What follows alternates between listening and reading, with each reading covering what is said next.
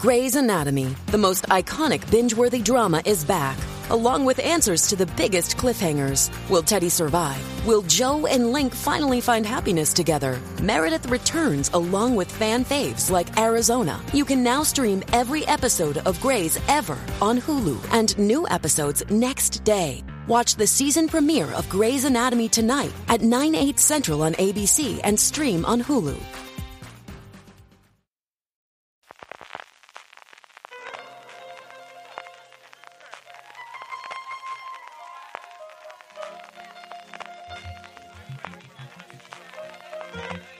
Estás escuchando Fuera de Series con CJ Navas.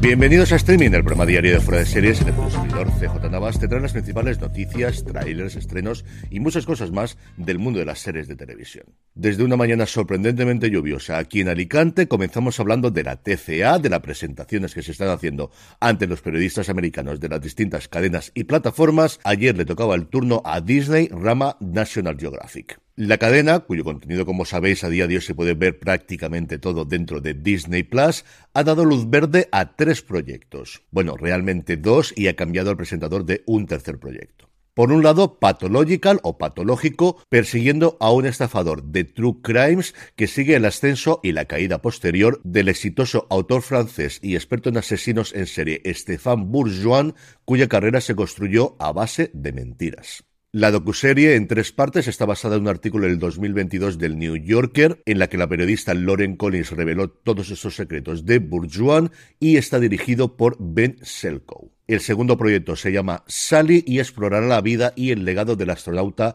Sally Ride.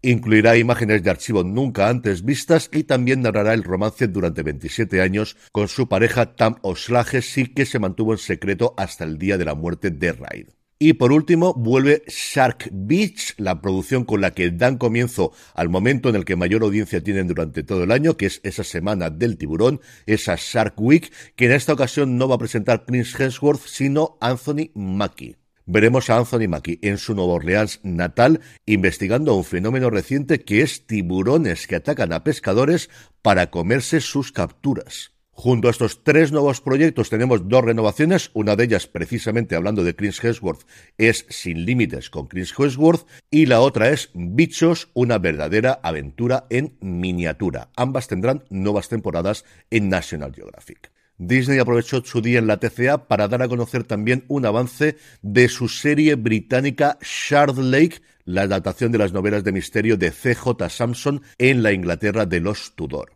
Arthur Hughes interpreta a Shardlake del título, un detective en el siglo XVI que en esta primera aventura tiene que investigar un asesinato en un monasterio. En el reparto también tenemos a Bobo Sesay, a Paul Kay, a Ruby Ashbourne Serkis, a Matthew Steer, a David Pierce, a Mike Noble, a Kimberly Nixon, a Jack Barak y sobre todo a Sean Ben como ni más ni menos que Thomas Cromwell. Pasando ya a nuevos proyectos, de lo que todo el mundo estaba hablando ayer, Julio Iglesias y Netflix cierran un acuerdo histórico, según la nota de prensa, para llevar su vida a la pantalla. La ficción, que se encuentra actualmente en fase de desarrollo, contará cómo Julio Iglesias se convirtió en el primer artista no anglosajón que consiguió entrar en el mercado estadounidense y asiático y cómo llegó a ser una estrella universal que está entre los cinco mayores vendedores de discos de la historia. Está confirmada la participación del artista en todo el proceso creativo, con las ventajas e inconvenientes que tiene esto cuando uno ficciona la vida de alguien, y es que como curiosidad os voy a leer este párrafo de la nota de prensa. La suya es una historia de giros inesperados. Empezó en las categorías juveniles del Real Madrid y terminó su carrera de derecho hasta que un accidente terminó con su carrera como futbolista de élite. Y es que, y aquí me vais a permitir la maldad, ya estamos mintiendo desde la primera nota de prensa, porque es conocidísimo que Julio Iglesias sí era portero de las categorías inferiores del Madrid, parece que muy bueno, es cierto que ese accidente le impidió jugar al fútbol, pero es tremendamente conocido que no acabó derecho hasta el 2001, cuando se examinó de la última asignatura que le quedaba, Derecho Internacional Privado en la Complutense, además de forma oral ante un tribunal de tres profesores, es que basta hacer una búsqueda en Google para encontrar las declaraciones de Julio Iglesias a la salida del examen. Y además él siempre dijo que se sacó la carrera por lo pesado que estaba su padre, el doctor Iglesias Puga, diciéndole cómo es posible que no hayas terminado derecho. Y la terminó, como os digo, en el 2001. Así que mal empezamos si desde la primera nota de prensa algo tan sencillo como esto lo escribimos equivocadamente. En fin, a ver qué ocurre con la ficción.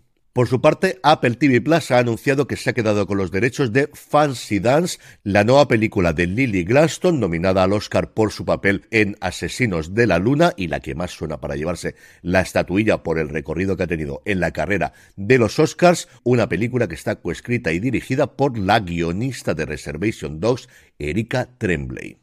Desde la desaparición de su hermana, Jax, el personaje de Gladstone, ha cuidado de su sobrina Rocky, interpretada por la debutante Isabel del Roy Olson, subsistiendo en la reserva Seneca Cayuga de Oklahoma. Cada minuto libre lo dedica a buscar a su hermana desaparecida y ayudar a Rocky a prepararse para el próximo Pow Wow, la reunión de nativos indígenas norteamericanos.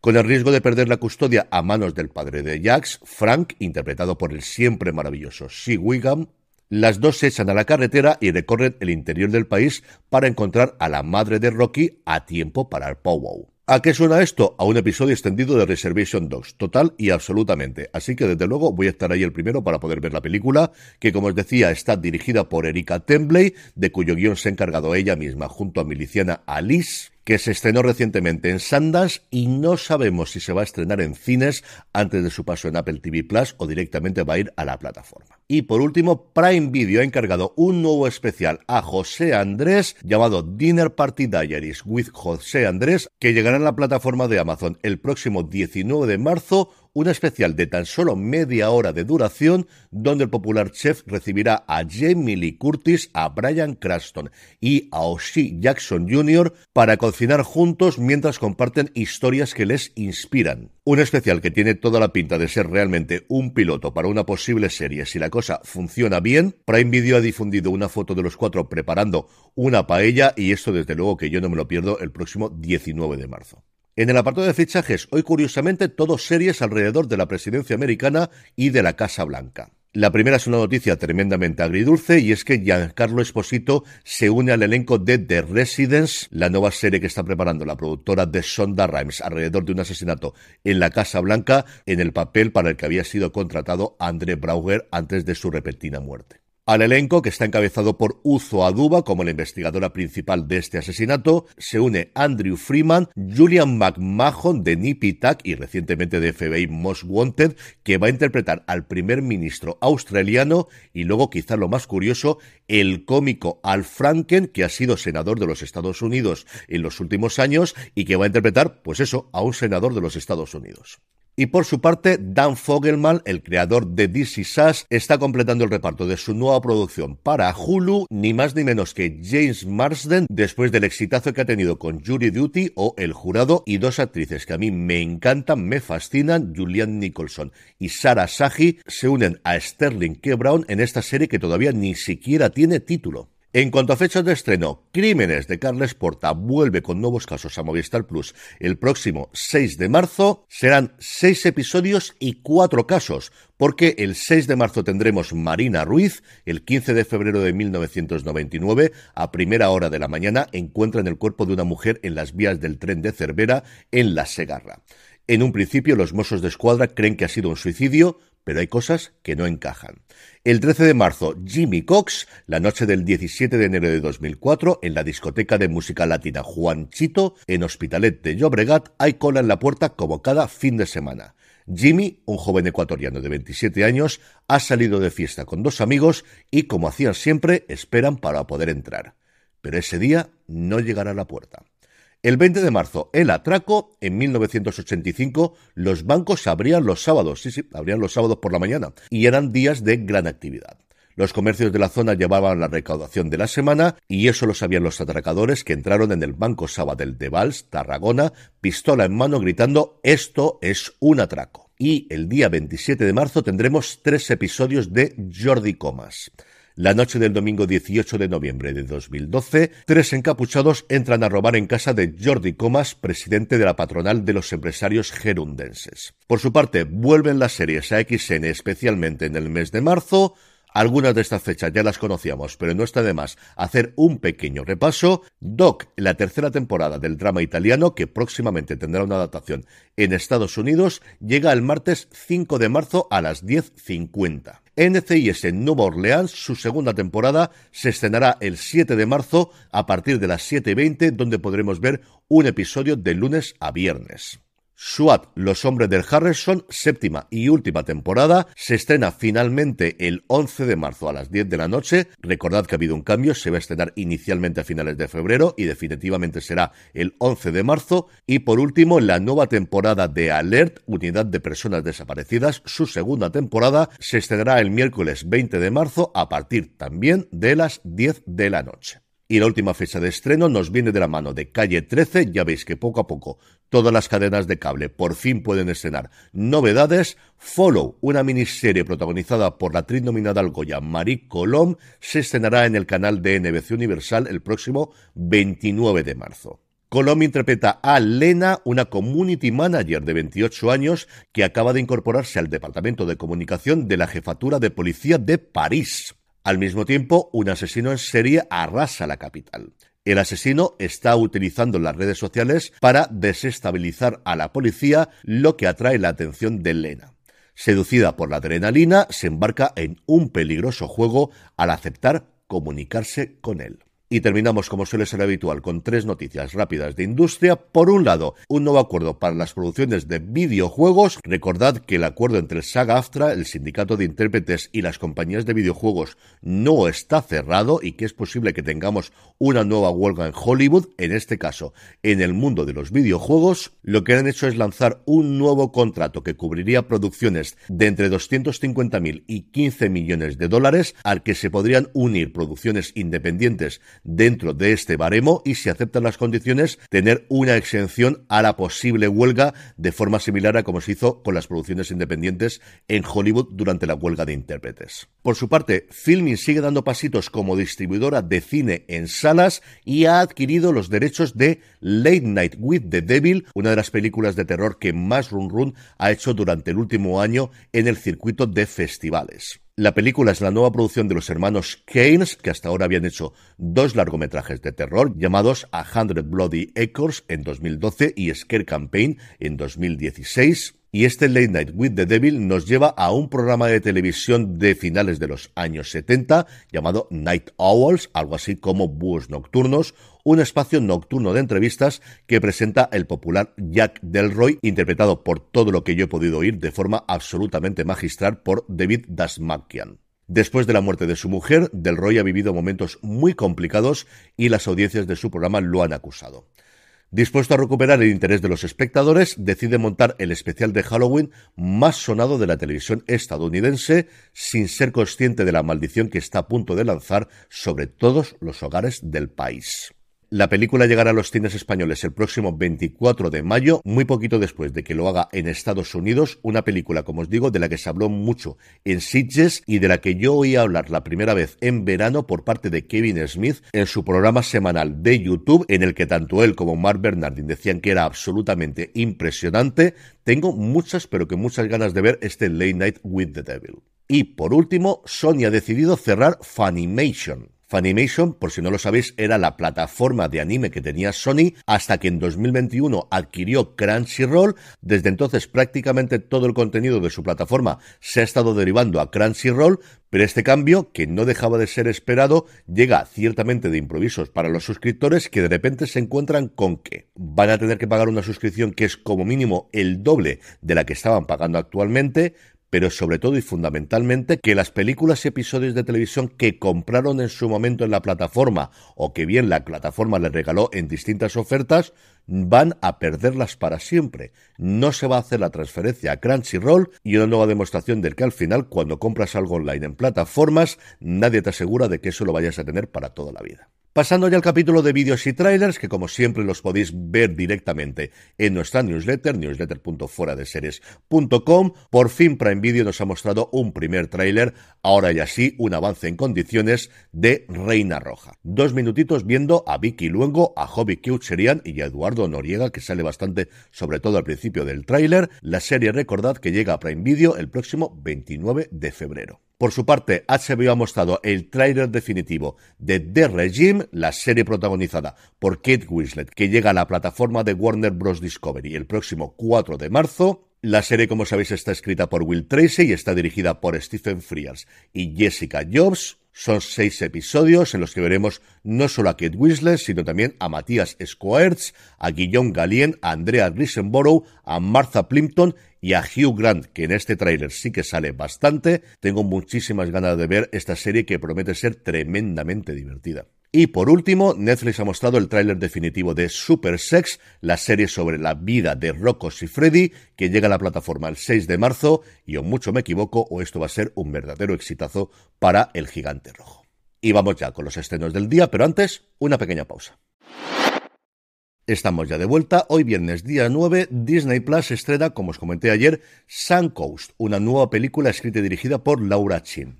Se trata de una historia semi-autobiográfica de la autora contando su vida como un adolescente que, mientras cuida de su hermano junto a su madre, entabla una inesperada amistad con un excéntrico activista. La madre, por cierto, es Laura Linney y el excéntrico activista Woody Harrelson. Por su parte, Netflix nos trae la segunda temporada de Machos Alfa, que va a funcionarle tremendamente bien a la plataforma sin ningún género de duda. Hablaremos de ella en Premiere, que hoy viernes llegará un poquito más tarde a review de fuera de series, porque hemos tenido que retrasar la grabación. Os llegará a lo largo del día de hoy viernes. La paradoja del asesino, una nueva producción coreana, una muerte accidental desata una oleada de asesinatos y un joven sin nada en especial se ve envuelto en un juego del gato y el ratón con un inspector de policía. La plataforma también estrenará una nueva película turca llamada Cenizas, en el que una rica mujer casada verá su vida cambiada para siempre cuando lee una novela no publicada y que por el tráiler Pasión y Deseo vamos a tener a raudales y el documental Amor, Acoso, Asesinato, un nuevo True Crime de Netflix sobre el mundo de las citas por Tinder y cómo todo puede salir tremendamente mal. Por su parte, Prime Video estrena la película Primera Clase o Upgrade, de la que yo os he hablado bastantes veces, la tercera y última temporada de Operación Marea Negra y el último estreno del día es la segunda temporada de Halo en Sky Showtime, de la que también os hablaremos en Premiere. A mí, por cierto, lo que he visto me ha gustado mucho. Para mañana sábado, National Geographic estrena Escalando el Ártico, la nueva serie de Alex Honnold, el protagonista de Free Solo, la película que ganó el Oscar a Mejor Documental en 2019. Serán tres episodios en los que Honnold tratará de nuevo de hacer historia, liderando un equipo de científicos y alpinistas de talla mundial en una emocionante expedición. Mañana sábado se estrenarán los dos primeros episodios a partir de las 4 de la tarde y el tercero el sábado que viene también a las 4 de la tarde. Y el domingo 11, si no hay cambio de última hora, HBO Max estrenará la tercera y última temporada de La Brea. Y os digo esto porque a lo largo del mes de febrero, de las fechas que inicialmente nos comunicaron, creo que han cumplido como dos o tres dentro de la plataforma de Warner Bros. Discovery. Vaya follón tienen con la migración a Max. Y siendo hoy viernes, como todos los viernes repasamos el top 10 de beta series, ya sabéis la comunidad creada por y para los fans de las series de televisión. Pásate ya por betaseries.com y disfruta de las ventajas de pertenecer